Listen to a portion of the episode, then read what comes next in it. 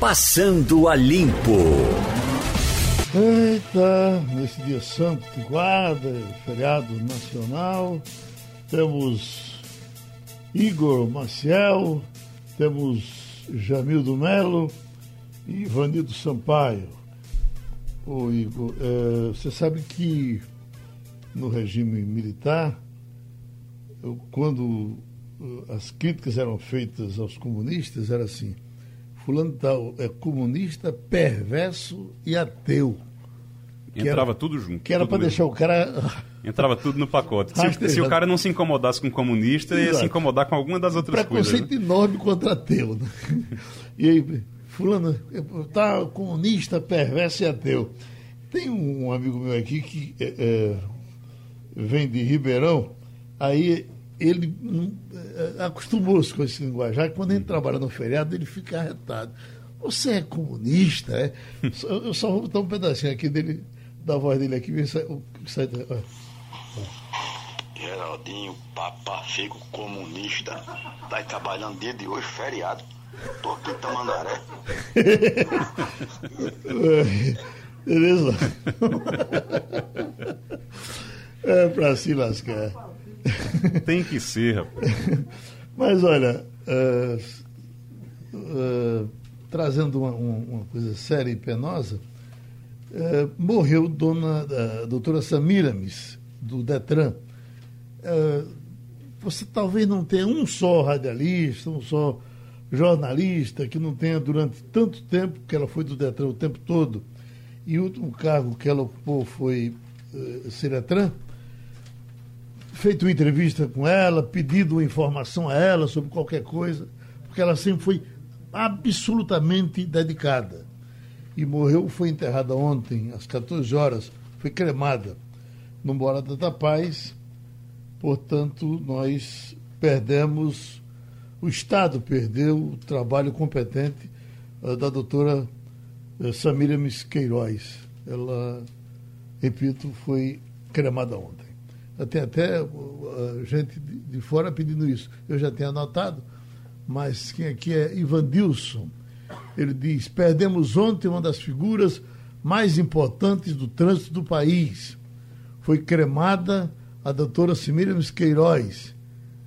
Gostaria que a Rádio Jornal dedicasse um minuto para homenagear essa figura que tanto acrescentou ao trânsito e à educação do trânsito em Pernambuco. A sua passagem pela administração pública foi na diretoria do CETRAN Pernambuco. Certamente você lidou com a doutora Samires, não, Ivanildo? Não sabia da morte dela e tenho a lamentar. Uhum.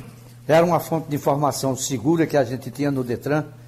Ela era muito leal à, à, à empresa, à instituição onde trabalhava, mas também era absolutamente cordata quando procurada pelos jornalistas que tinham críticas ao trabalho do Estado, não ao trabalho dela. Uhum e ela sempre nos recebeu com muita cortesia, sempre explicava dúvidas que os repórteres tinham, enfim, a lamentar e pedir que Deus dê ela um bom lugar. E conhecia do trânsito, conhecia de trânsito, de legislação, de tudo. Com... É, é conhecia é, profundamente. E perpassou é. por todos os presidentes do, do, do, do, órgão, né? Ela trabalhou com o Tancredo Lóio, acho que trabalhou desde o coronel Walter Benjamin, e, e foi Exatamente. passando, não é verdade? Ela era da instituição, ela não tinha um cargo de confiança, que chega hoje e amanhã sai, o governo vem e troca. Não. Ela era do quadro do, da, da, instituição. Uhum. O trabalho dela tinha continuidade, não? ela não parava hoje porque o governo está acabando, não. Ela fazia para ficar. Exatamente. Uh, Igor, uh, você viu a pesquisa? A vacina, uh, a pesquisa feita inclusive no Recife, deu que 75% dos, dos recifenses, enfim, do, do, do, Brasil, do brasileiro de um modo geral, está querendo a vacina e quer a vacina obrigatória. Obrigatória. É a impressão que eu tenho é que você tem realmente um outro aí que por uma razão política qualquer, não, não quero vacina não. Mas na hora que ele toma, ele toma escondido. para quebrar sei, o galho dele. Não sei se toma escondido. Tem gente que, tem gente que para além da, é, da ignorância, ainda tem a teimosia, né? Às vezes, para além da ignorância, existe a teimosia. Mas é, eu concordo, eu estou nesse 75% também, porque o que acontece é o seguinte, quando você, quando você fala de vacina, você não está falando somente do seu direito, você está falando do seu do direito do outro, do direito do, de quem está perto de você. É um ato de cidadania, né? É um ato de cidadania. É, e você está falando do direito de quem convive com você Exatamente. também. Das pessoas, e quem convive com você não é só quem você escolhe. Se você vai na rua, as pessoas ali, elas em algum momento elas vão ter algum tipo de vivência com você. Elas vão passar, elas vão dividir o ônibus com você, elas vão dividir o, o espaço de uma loja no comércio com você no momento em que os dois forem clientes. Então você não pode simplesmente dizer, ah, eu não quero tomar se, esse, se essa decisão coloca em risco a vida de outras pessoas. Pode é, reclamar, pode dizer que não, mas a vacinação deveria, pelo menos, ser. Eu não, sei, eu não sei como é que vai ser isso, como é que isso vai ser colocado, mas deveria sim ser obrigatória. Eu sei que tem gente que acha que não, que é, o, a, a, cada um tem o direito de escolher se vai. Eu acho que num primeiro momento, num primeiro momento, é muito complicado realmente, porque você precisa pr primeiro é, é, ter segurança nessa vacina. O governo e todos os governos que forem aplicar essas vacinas, eles precisam entregar segurança. Porque não é, às vezes não é simplesmente crença, às vezes é insegurança também. Você tem medo. É uma vacina que não teve tempo realmente grande, extenso para ser testada. É uma vacina que não teve é, aí algumas são colocadas em dúvida, inclusive, se elas são boas realmente ou não, se elas vão funcionar ou não e se não vão fazer mal. Tem isso também. Então, isso precisa, o governo tem a obrigação de passar segurança para a população, tem a obrigação de conseguir fazer isso, de passar segurança, de passar a credibilidade da vacina que fosse aplicada, e a partir daí, a partir do momento que houver essa credibilidade, houver essa segurança, aí sim as pessoas precisam ser vacinadas, porque senão você coloca em risco as outras pessoas, quem está ao seu redor. E normalmente na fase de testes, e é o que eu tenho escutado sobre todas as outras, inclusive, é que elas já começam a ser testadas no pessoal da área de saúde. Uhum. Ela já começa a ser testada em quem, em quem fez. É, exatamente. O, cientista que fez, ele é, já toma de frente. Ele né? já, começa, já começa testando ali. Então, assim, contanto que não tenha é, nenhum grande efeito colateral, acho que é importante que. Agora, o governo precisa, o governo deve deve, é uma obrigação que o governo tem, não só de fornecer a vacina, mas de garantir a segurança dela também. E tomar primeiro. E tomar primeiro. É. Você sabe que quando o Lampião atacava as casas, que bota o jantar. Aí botava o jantar e quando chegava na hora do jantar, ele me deu o prato do dono da casa. Ele comia o prato do dono da casa e o dono da casa comia o prato dele. Vez por outra morria o dono da casa, porque queria envenenar Lampião. Mas, o, o, o Jamildo, ontem uh, o Fantástico dedicou um tempo bem acentuado novamente àquele caso do padre do padre de Goiás. Me ajuda aí, como é o nome do padre? Robson, né? Robson, padre Robson. Do padre, padre cantor, padre Robson, padre famoso. E, e, e o, foi uma coisa bem demorada, bem explicada, só que contestando de alguma forma. A, a, a, Globo nunca radicaliza nesses casos, ela vai, vai dando para a subtenção, contestando a, atuação do juiz, do, do, desembargador e dessa primeira Câmara que teria. Como é o termo? O termo é vetado, barrado, estancado. Arquivado? Hein? Arquivado. Arquivado. arquivado. Teria arquivado o processo. E aí eh, eh, voltou a falar o pessoal do Ministério Público, dizendo que vai eh, apelar de qualquer jeito, porque entende sim que o padre é culpado, que o padre roubou, prevaricou, essa coisa toda, e vamos aguardar os acontecimentos. Mas ainda bem que isso foi tratado, porque não podia ser esquecido. E como até agora não apareceu ninguém da igreja dizer, olha, o padre estava certo, hein, minha gente? É, é, preciso que alguém, se achar que o padre está certo, que a, a, a, assuma e diga, porque na verdade todas as informações nos levaram a crer de que o padre estava pecando. Não foi assim, Jamildo?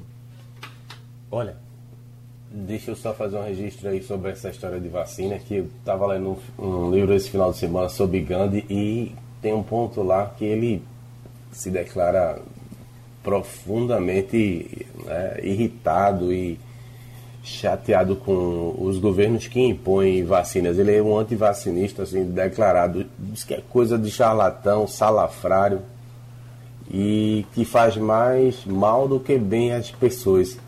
O líder indiano não, não dava chá para vacina. Agora, o que é curioso é que ele, ele era uma pessoa ilustrada, né? Era um advogado, não era um Zé Mané que fica se é, fazendo a cabeça pela internet. Para você ver como a gente, séculos depois, não avançou muito. É, agora, também Veja. acho que no caso de Gandhi, eh, Jamil, tem uma coisa cultural, né? A Índia, você imagina se a Índia ainda hoje, ela, ela é, por exemplo, quando o Steve Jobs quis morrer, foi, foi para a Índia tomar uh, medicação alternativa, porque ele sabia. Quando ele quis se salvar, na verdade. Bom, mas ele, ele, ele, eu já, tinha, já, já, li alguma coisa de que se ele tivesse apelado na, na, na, alopatia, talvez ele tivesse conseguido ainda algum resultado melhor, ou pelo menos tivesse vivido por mais tempo. tem que levar em conta, tem que levar em conta também, Jamildo, que a gente está falando de um período que é um, um, um período de luta da, dos indianos contra o governo britânico na época, contra a dominação britânica, e a gente está falando de Gandhi, que nasceu em 1860, 1870, 1869, eu acho. E, e andava de nasceu. camisola, né? É, também.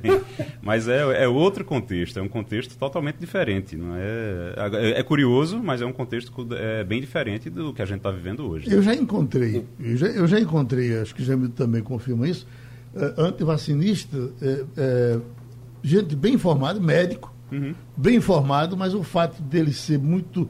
Quando você vai para o pessoal muito fitoterápico, para essa coisa toda aí, você vai encontrar uh, aqui e ali. Uh, né? É, é, esse período, o período de Gandhi, é um período em que a Índia sofria uma dominação do, da, da, do governo britânico, da, do reino e tudo, então tinha, fazia parte né, da, da, da, coroa, então tinha toda essa luta contra o sistema. O sistema era ruim porque eles eram colônia da, da, da Grã-Bretanha na época. Você já tomou todas as vacinas, eh, eh, Ivanildo, ou você foi curado com a própria doença? Repara só, eu se tiver vacina para unha cravada eu tomo. Todas as que apareceram, que foram recomendadas, eu fui lá e tomei. E nenhuma me fez mal. Uhum. Quando começou a campanha de vacina contra a gripe, que diziam que Fernando Henrique inventou aquilo para matar os velhos. Imagina. Eu não era velho, mas também não era garoto.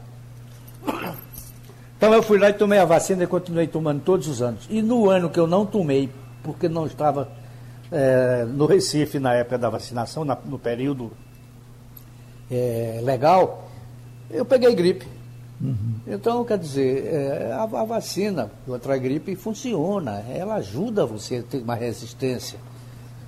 Não é? Agora, você sabe, Ivanildo, que é, é, como é interessante, os antivacinistas daquele boato contra Fernando Henrique era o pessoal do PT, o pessoal da esquerda, tá certo? Que, ele queria matar os velhos.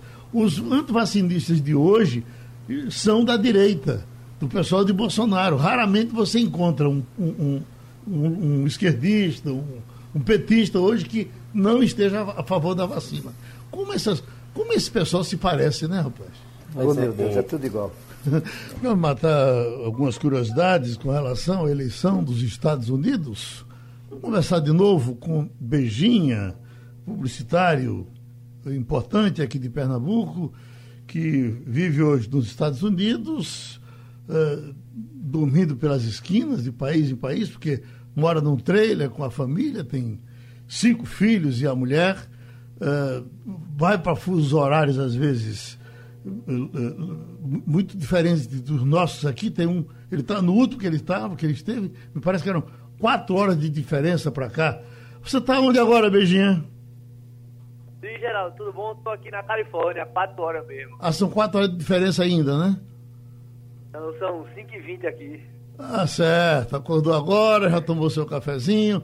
Aquele, aquele incêndio que estava aí eh, eh, atormentando todo mundo, eh, foi dominado?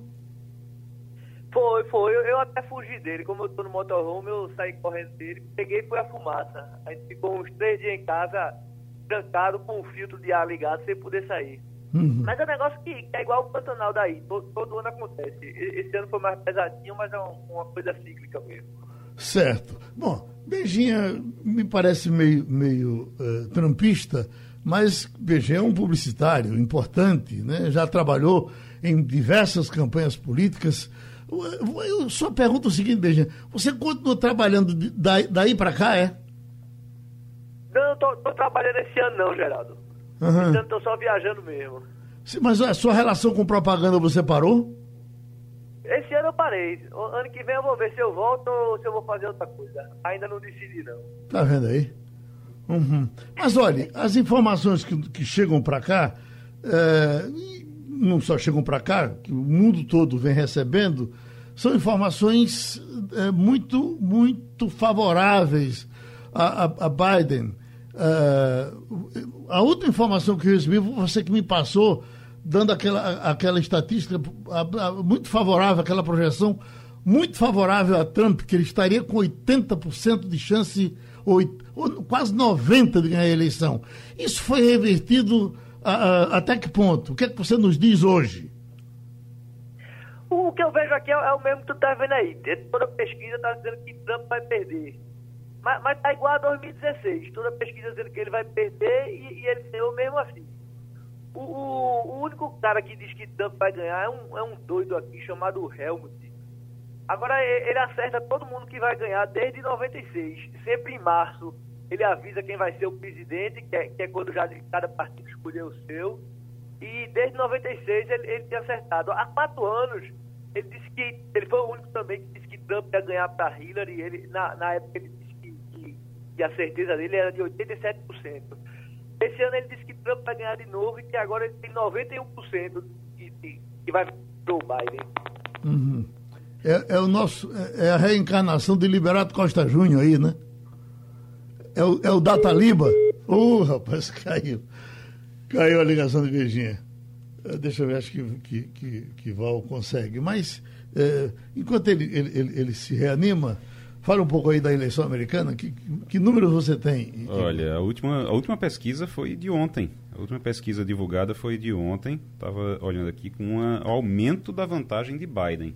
É, teve um aumento da vantagem de Biden, inclusive. Biden passou para 54% das intenções de voto e Trump caiu para 42%. Então, 42% Trump e 54% Biden. É bom lembrar que isso aqui é uma pesquisa geral, mas diz mais ou menos como é que está o humor, mas não é o resultado da eleição, porque lá você tem por estado, você tem que fazer um número de delegados, você consegue é, os delegados de cada estado e aí você tem que fazer um número mínimo, que se eu não me engano são 270 delegados para poder conseguir vencer a eleição. O, o, o que o Benjinha está dizendo, eu acho que é o Littman, né? É o, o acho que é o Littman, é Littman o nome dele, Alan Littman, que hum. ele diz, ele teria criado um, um, método de 13 fatores para acertar e ele diz que ele diz que ele sempre acerta o vencedor da eleição. Só que se for o Littman, o Littman está dizendo que quem ganha é o Biden. Eu estava vendo aqui. Ele tem vários fatores aqui que ele coloca. Beijinho pode até explicar melhor para a gente isso. Mas seria ele pergunta aqui qual é o partido da Casa Branca que ganhou se o partido da Casa Branca ganhou assentos nas eleições do meio de mandato aí um ponto para Biden zero para Trump aí ele vai fazendo isso para ver quem é no final e no final desses 13 é, fatores essas 13 perguntas que ele faz dá é, que esse ano está dando Biden 7 Trump 6 uhum. seria a aposta desse Alan Littman Littman que é o, inventor desse método de 13 fatores. E ele diz que acerta a eleição, todo, todo, toda a eleição, desde 1900, desde os anos 80 que ele acerta todas as eleições. Agora, ele já está no, no, no, ar novamente, Virginia, e, e, também há uma impressão, eu, eu, eu tenho a impressão que há uma diferença grande agora do que aconteceu com Hillary Clinton. Uhum. A gente, como estava todo mundo torcendo por Hillary Clinton, era aquela coisa da torcida e que se esperava que, que, que Trump se estrepasse. É. Né? E terminou, é tanto que Hillary Clinton teve uma maioria dos votos e terminou perdendo a eleição.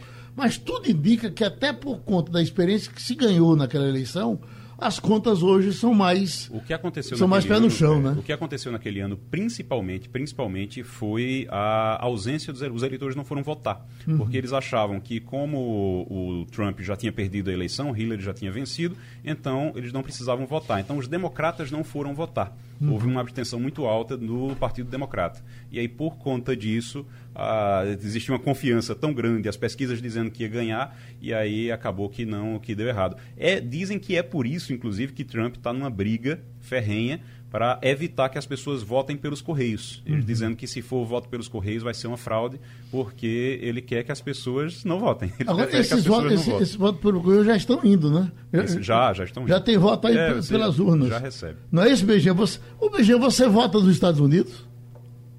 Não, não voto ainda não.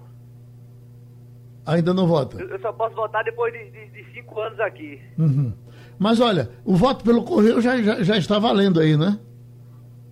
Já, já começou. Aqui, aqui a eleição não é um dia só, não. Você pode até ir antes, cada estado define sua data.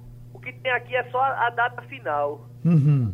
O, o, e, e, isso aí é certo mesmo. Como aqui não é obrigado a votar, e o eleitor de Trump é, é, é mais doido, aí o, o, é o cara que vai votar até debaixo de chuva. Uhum. O de Biden é aquele povo de Nova York, da Califórnia, é o jovem que se fizer sol ele vai pra praia, se chover ele não sai de casa.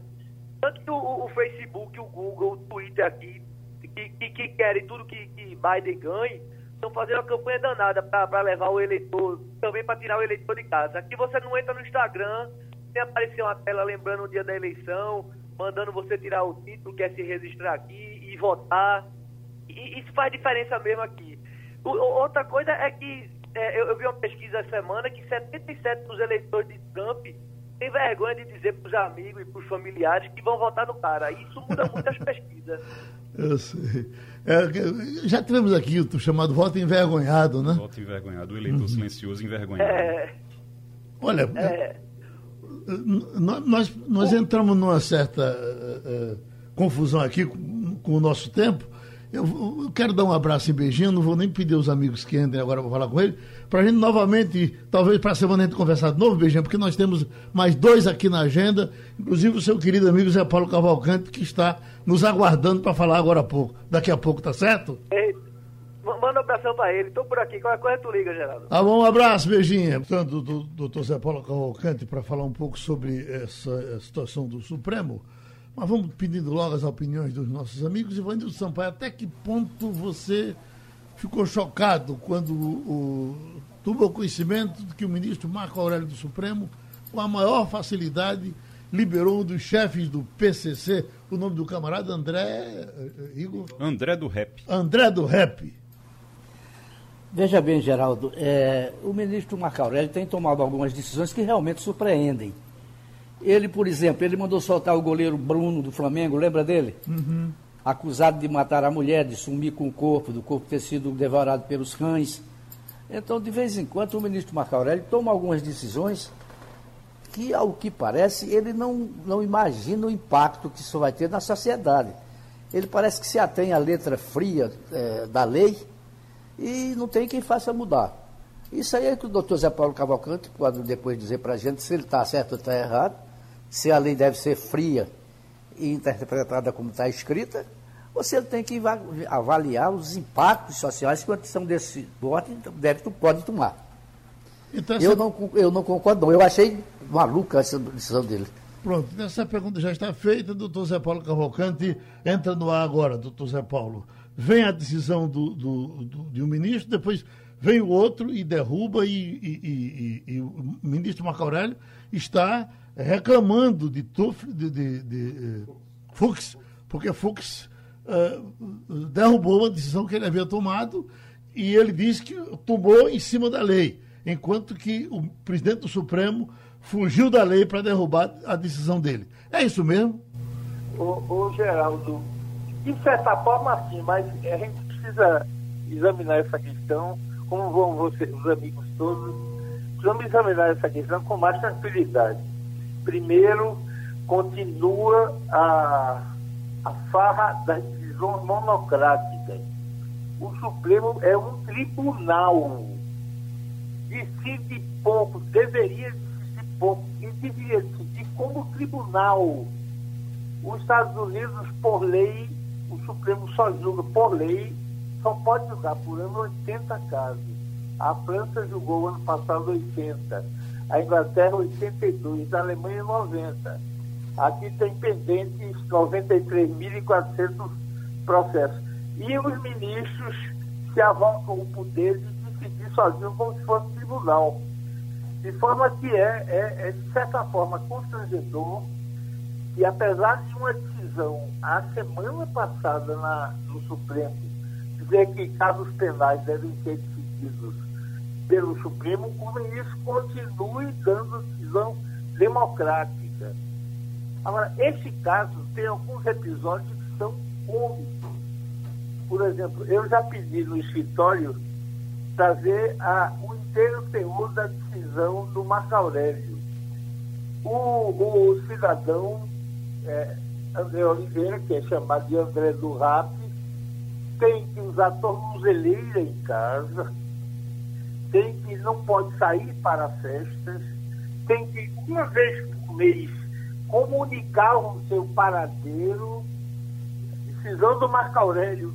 O, o traficante tinha um carro de luxo na porta, sai de lá, foi para o aeroporto, tinha um jatinho preparado e desapareceu. Quer dizer, são dois mundos, um mundo ideal de algumas figuras do Supremo, geral, e um mundo real, que o traficante não vai ficar em casa prestando conta à polícia todo mês. Forma que é uma coisa constrangedora aí. Outra coisa constrangedora, Geraldo, permita falar um pouco mais, é o depoimento do, do presidente da Câmara, que é usado pela, pela grande mídia, que é o Rodrigo Maia ele sabe que a decisão da Câmara de mudar o projeto anticrime de Moro, aquilo foi para constranger Moro. Moro pediu uma coisa, o Congresso aprovou a outra. O Rodrigo Maia, que é tão importante no Congresso, o, é, Geraldo, podia ter usado o seu poder para dizer, pessoal, não vamos tão longe, isso é um escândalo. Isso vai beneficiar o traficante só para causar, só para irritar a gente vai aprovar uma porcaria dessa fica caladinho no bem bom dele e agora diz que a culpa não é dele. Se o Congresso aprovou a lei não proponham outra. A, a lei que foi proposta era o contrário dessa, não podia sair. Então o Congresso muda e nós temos essa situação. Ainda bem que o Fux botou uma rédea nisso e pediu. Não, neste caso não vai valer nada já. Porque esse homem a gente não vai achar mais nunca, já saiu do país. Não já tinha um particular esperando por ele. Eu quero saber no fim do mês se ele vai mesmo prestar conta à polícia onde é que está. Esse é que é o problema. Igor Marcelo? O doutor Zé Paulo, muito bom dia. É, e, inclusive a manchete que está agora é exatamente essa na, na, na, televisão. Justiça acredita que André do Rep já tenha fugido do Brasil.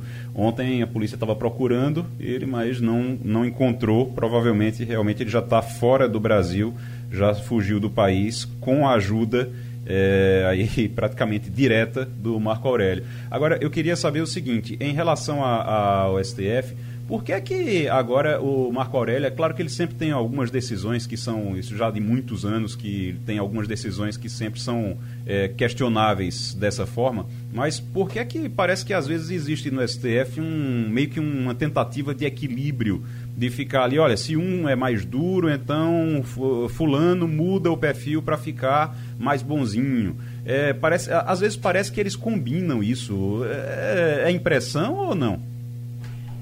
O, o, é, a primeira coisa, Igor, é que, é que na, na Suprema Corte Americana, os ministros são duas entrevistas. Uma quando são eleitos, outras quando, quando se aposentam. Quando se aposentam, quando não morre no cargo porque o cargo é vitalício. Aqui não, aqui todos, todos estão livres para falar o que quiser. O que se diz nos bastidores é que o, o escritório de advocacia que requeriu a soltura é um escritório do qual o Macarena fez parte. Eu acho que isso é uma coisa pequena, a gente não deve explorar muito isso. Pode até ser verdade, mas a, a, a característica física do Marco Aurélio, de, de, de, de, a imprevisibilidade de Marco Aurélio faz sugerir que batendo na mão de Lewandowski, de Toffoli, de, Vilmar e dele, pode haver uma decisão desse tipo. E, e, e, é sempre bom lembrar, Igor, isso é uma das consequências daquela decisão do Supremo ano passado, que soltou Lula de considerar que prisão só vale em quarta instância, agora quinta com juiz de instrução, porque ele tem duas condenações em segundo grau. A segunda, Igor, do TRF da terceira região, ele foi condenado a 15 anos, 6 meses e 20 dias na Operação Avanci. Quer dizer, se tivesse valendo a regra de antes, e que condenado de segunda instância vai para a cadeia, como no mundo inteiro, 193 países da ONU, estava na cadeia. Aí o Supremo muda para soltar Lula e solta o traficante Val do Rap, a, a André do Rap. Essa que é, tem muitos culpados, inclusive quem requereu a conversão da prisão só em quinta instância agora, quatro, e agora cinco. Porque se fosse em primeira instância ou em segunda, ele estaria preso, porque tem duas condenações em segunda instância. O, o judiciário é moroso, os recursos são muitos, essa decisão não consegue chegar no Supremo e André do RAP está farreando em Portugal e no Paraguai, vindo de todos nós. Pronto, a gente agradece ao doutor Zé Paulo Cavalcante que parou na estrada para conversar um pouco com a gente. Já estamos com a Eliane Cantanhede, vamos conversar com ela nessa manhã de segunda-feira, feriado nacional. Começando com você, Jamildo Melo. É, bom dia, Eliane. Eu ia fazer essa pergunta para o Zé Paulo, mas você pode perfeitamente responder com a visão política aí de Brasília. Marco Aurélio acusou o Fux de jogar para a turba, ou seja, fazer média com a plateia. Isso diz algo sobre o que pode ser os dois anos aí de, de Fux no STF. O rap vai ser este agora? Bom dia, Geraldo, Jamildo, colegas, ouvintes. Olha, é, eu até escrevi essa coluna há algum tempinho. O Supremo teve uma fase aí de trégua em que todo mundo votava por unanimidade quando era contra os ataques à democracia patrocinados ou pelo presidente Jair Bolsonaro ou pela turma do presidente Bolsonaro. Isso aí gerou uma unanimidade no Supremo, mas essa unanimidade era numa questão específica chamada Bolsonaro. Fora disso, o pau está quebrando é, quebra, o pau está quebrando, por exemplo, no caso da Lava Jato, porque metade do Supremo é a favor, metade do Supremo é contra, e agora você está tendo uma polarização entre o ministro Marco Aurélio Melo e o ministro Luiz Fux, sendo que o Marco Aurélio Melo é, será, né, a partir de amanhã, o novo decano, com a saída do Celso de Mello, e o Luiz Fux acaba de assumir a presidência. Então está quebrando o pau e por um motivo dessa vez, cá para nós, né? O ministro Marco Aurélio dá uma canetada e libera, solta o André do RAP, que é um dos maiores líderes do PCC, né? Um fanático perigosíssimo, que a polícia teve um trabalho enorme de muito tempo para conseguir prender. Prendeu numa casa com uma lancha de 6 milhões de reais, é, tem helicóptero, tem isso, tem aquilo, carrões. Ou seja, um sujeito de altíssima periculosidade. Ele solto é um risco para a sociedade brasileira. E ele solto era evidentemente um risco de fugir. Foi o que aconteceu né, o Marco Aurélio soltou e aí o presidente Luiz Fux é, desfez a decisão do Marco Aurélio e mandou prender, mandou manter a prisão do RAP. Só que ele já tinha fugido do Brasil. Ele saiu da cadeia e já fugiu logo direto. O que, que significa isso? O mundo é, jurídico diz que o Fux tem razão, porque o Fux não, o Marco Aurélio tem razão, porque o artigo 316 do Código Penal manda é, fazer a revisão de 90 em 90 dias das prisões temporárias. E não foi feito. Mas cá para nós, isso é uma burocracia. Um ministro do Supremo, um juiz, não é um robô que aperta um botão, a lei diz, eu aperto um botão e está decidido. Então tá uma brigalhada e em torno dessa questão a gente vai ver quem se alinha com o Fux e quem se alinha contra o Fux. Ou seja, lá vem aí o racha de novo do Supremo Tribunal Federal. É, essa lei que você citou, o pessoal está falando agora em derrubar. De repente, é, o, o, o, presidente da Câmara, me parece que o do Senado também já se pronunciou, e vão derrubar porque acham que foi um absurdo que eles aprovaram há bem pouco tempo, né? Pois é. O, o juiz, então ministro Sérgio Moro, apresentou o pacote anticrime. E aí o Congresso acrescentou essa, esse artigo 316 nessa forma, criando essa burocracia de 90, 90 dias, o que é uma bobagem. E agora o Sérgio Moro veio a público dizendo que ele pediu para o presidente Bolsonaro vetar e o presidente deu de ombros e não vetou. Agora está essa confusão e o Congresso criou, o Bolsonaro sancionou e agora eles vão ter que rever porque é uma idiotice tudo isso. O fato é que o André do Rap fugiu e ele é um fascínora. Uhum. Ivanildo Sampaio? Bom dia, Eliane. Bom dia. Essa decisão do ministro Marco Aurélio não é a primeira decisão polêmica que ele toma. Eu, há pouco tempo, falei que foi ele que mandou soltar o ex-goleiro do Flamengo, Bruno, acusado de matar a mulher, sumir com o corpo e aquela coisa toda. Quer dizer, alguns, algumas decisões que o ministro tomou é, sempre, sempre foram contestadas posteriormente. É, não existe nada que indique que o Supremo deixará de tomar é, decisões monocráticas e passará a adotar é, continuamente a, a, a, adotar decisões coletivas, colegiadas.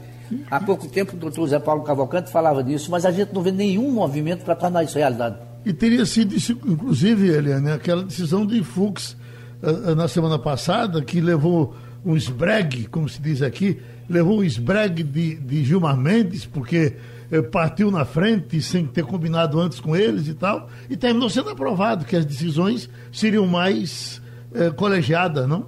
É, vamos por partes. Então, a primeira questão que Vanildo traz é a questão do Marco Aurélio Melo. Quando vocês estão em casa e aí ouvem assim, a decisão no Supremo foi por 10 a 1 todo mundo sabe que aquele um é o Marco Aurélio. O Marco Aurélio é o ministro do contra. Eu me lembro que ainda estava na Folha, eu acho que isso tem uns 15 anos, que eu escrevi uma coluna cujo título é Qual é a sua, Marco Aurélio? Porque o Marco Aurélio saía soltando todo mundo, sabe? É, o sujeito é, sabidamente bandido, sujeito preso depois de muito esforço, ele saía é, soltando. Então, essa minha coluna, Qual é a sua Marco Aurélio, que tem uns 15 anos, já mostrava isso e ele manteve a mesma coisa. E ele gosta de ser do contra no Supremo. Quando tem 10 a 1, é porque é o Marco Aurélio que votou sozinho do outro lado. Quanto à questão da decisão monocrática, atenção, a decisão liminar nunca vai deixar de ser monocrática porque é uma decisão de emergência, é uma decisão que exige uma resposta rápida. O problema é que o Marco Aurélio toma decisões monocráticas, mesmo não sendo liminares, sendo decisões de grande impacto, como, por exemplo, a decisão dele é, contra o Renan Calheiros, que era presidente do Senado. Aí você não pode tomar uma decisão monocrática contra o presidente de um outro poder. Né? Então, a, a questão da decisão monocrática está sendo, sim, muito discutida, mas decisão de habeas corpus, decisão que exige urgência, provavelmente vai continuar permitindo, sim, ser é, monocrática. No caso dessa, dessa questão que você trouxe, Geraldo, é, você viu que a decisão foi por unanimidade. O Gilmar Mendes chiou, chiou feio, porque o, o Fux articulou tudo por baixo dos panos, inclusive com o Celso de Mello, e levou a solução pronta. Uma mudança regimental importantíssima levou pronta para o plenário. Aí o Gilmar Mendes falou: puxa, não é possível que a gente vai almoçar, volta com uma decisão dessa, desse, dessa magnitude. Mas o fato é que todo mundo votou a favor, porque a decisão é super justa. Acabar com decisão é, de ação penal, como, por exemplo, as decisões de Lava Jato, numa turma. O que estava acontecendo? Em vez de 11 ministros julgarem no plenário, estavam cinco ministros da turma, da segunda turma, julgando, sendo que o Celso de Mello estava doente, operado, então eram quatro. Aí dava empate 2 a 2 estavam liberando todo mundo da Lava Jato, um atrás do outro. Então, em vez de 11 ministros, as decisões estavam sendo tomadas por Gilmar Mendes e Ricardo Lewandowski. Então, vai acabar essa farra e volta para o plenário, o que foi muito bom. Uhum. Muito bom. E a discussão da, do voto monocrático também é uma decisão que será muito boa e que o Luiz Fux está cuidando de trazer isso à baila. Igor Marcel? Eliane, bom dia. Bom dia aí. A gente tem acompanhado muita gente, pelo menos aqui no Recife, tá desse jeito. Tem um bocado de candidato brigando para ter o apoio de Bolsonaro. Uh, em outros municípios, em outros estados, a gente sabe que isso também está acontecendo. A rejeição de Bolsonaro, apesar disso, a rejeição de Bolsonaro aqui no Recife é alta. Tem pesquisa mostrando mais de 60% de rejeição a Bolsonaro em Recife. Mesmo assim, os candidatos estão correndo atrás, querendo ser o candidato de Bolsonaro. É, é uma, tem sido uma boa conseguir o apoio de Bolsonaro para as eleições municipais ou não? Ô Igor, eu acho que de certa forma você já respondeu, né?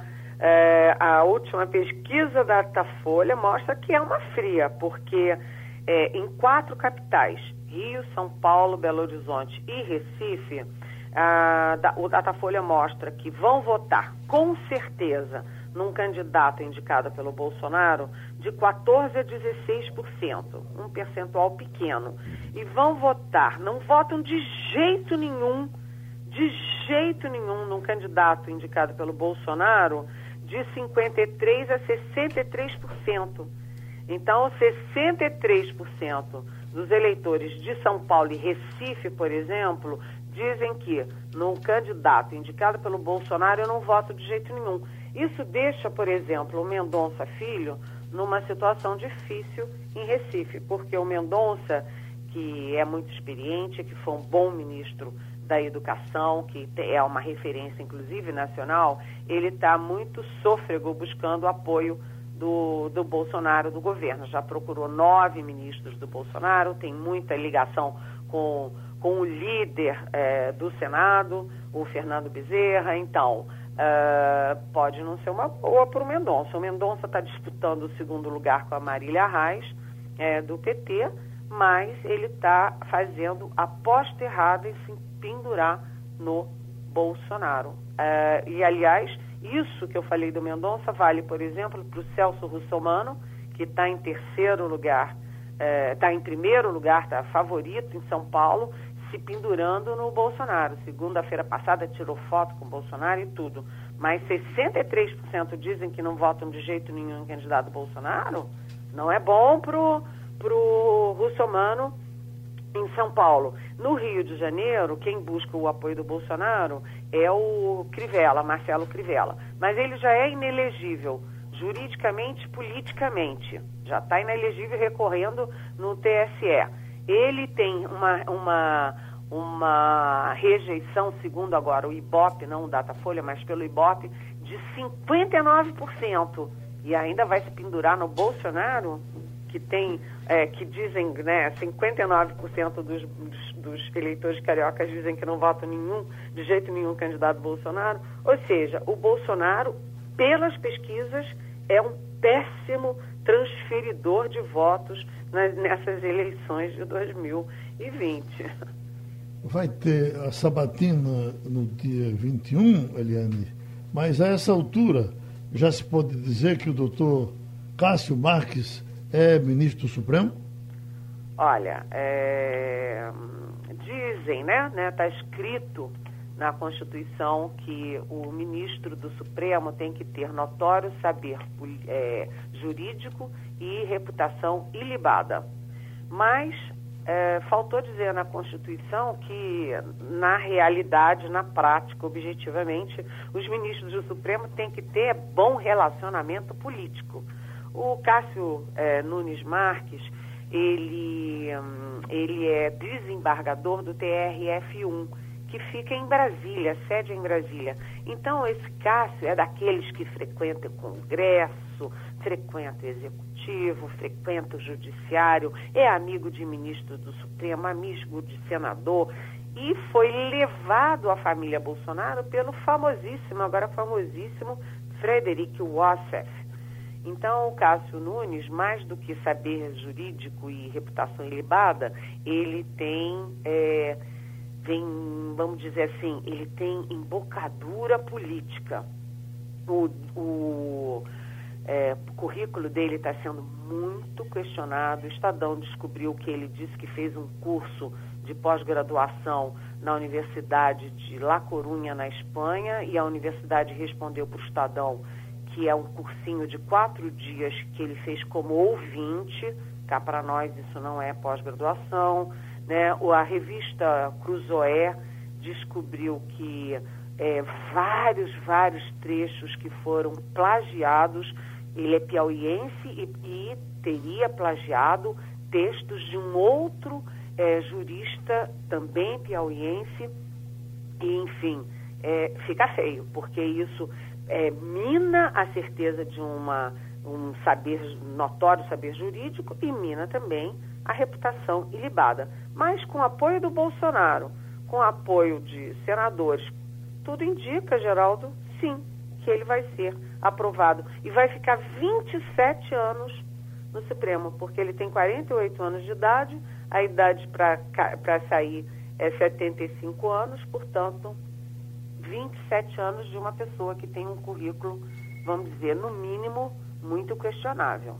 Para a gente fechar, Eliane, é, é, esse acidente agora que aconteceu entre Fux e Marco Aurélio é, pode nos aproximar um pouco mais da, da aprovação da, da segunda instância, porque o, o, o Rodrigo Maia parece que para se limpar com a melada que, que, que fez anteriormente que Bolsonaro não quis vetar, enfim, aquela decisão que, Colo, eh, que, eh, que Moro disse que pediu e não foi dada, ele agora vai apressar e vai levar para a pauta a prisão da segunda instância. E, e, se levar, será que agora o clima melhorou com essa decisão doida, é, favorecendo um, um, um bandidão? É, será que os, os, os parlamentares vão votar a favor da segunda instância? Olha, é, eu acho um pouco difícil, sabe? Acho, Geraldo, acho difícil. Agora, você tem uma disputa entre Câmara e Senado. No Senado, 48 dos 81 senadores, ou seja, a maioria, assinou um, um manifesto pedindo a aprovação da, da, do projeto que prevê, sim, a prisão após a condenação em segunda instância. Só que esse projeto está parado há 10 meses. É, o relator foi o Lazier Martins, um senador do Podemos do Rio Grande do Sul, e esse, proje esse é, projeto está parado há 10 meses no Senado, porque eles dizem que estão esperando a decisão da Câmara, porque o projeto que está na Câmara é mais consistente do que o do Senado. E fica lá, o Senado parado, a Câmara parada, todo mundo parado, e agora o Rodrigo Maia diz que vai botar em pauta. Mas eu não sei se interessa a deputados e senadores, é, é, muitos deles com é, problemas na justiça, sendo investigados, é, enfim, alguns já até aí já condenados, se interessa para eles votar esse tipo de decisão. Eu não aposto e se vai ao plenário mesmo, como o Rodrigo disse, e não aposto que vai ser aprovado, não. Uhum. Então, é, é, vá pela sombra, Eliane, e cuidado que esse André do PCC está solto, viu? Está solto. Olha, se cuidem, viu? Se cuidem. um abraço. Beijão, Terminou o Passando a Limpo. Passando a Limpo.